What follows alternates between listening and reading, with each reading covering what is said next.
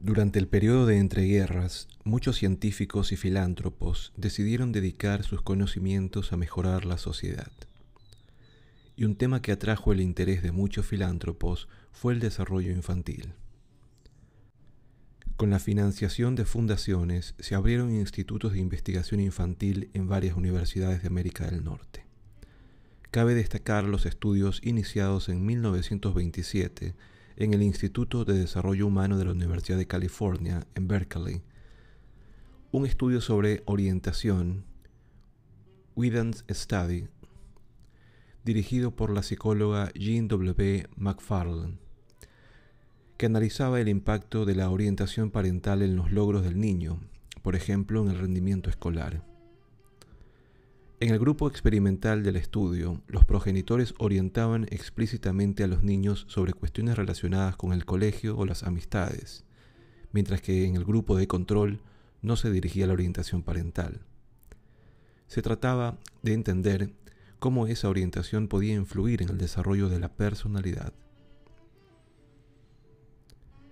En otro estudio, el Berkeley Grow Study, dirigido por la psicóloga Nancy Bailey, se hizo un seguimiento de 74 personas desde la infancia hasta la edad adulta, durante un periodo de 40 años, a fin de analizar su desarrollo físico y mental.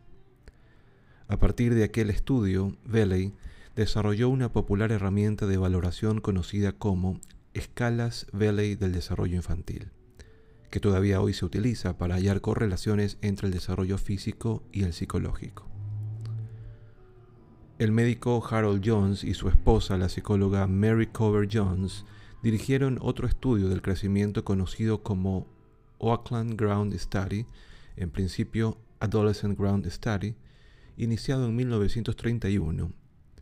Este estudio realizó el seguimiento de varios adolescentes, chicos y chicas, hasta bien entrada la edad adulta, a fin de evaluar su desarrollo físico y psicológico. Un importante hallazgo fue que los chicos con desarrollo físico lento también tardaban más en madurar psicológicamente, aunque solían alcanzar el nivel psicológico medio al entrar en la edad adulta. Dado que estos estudios siguieron a numerosos niños durante años, los científicos recopilaron de forma sistemática y en contextos naturales muchos datos que permitían arrojar luz sobre los problemas de la infancia y sus resoluciones.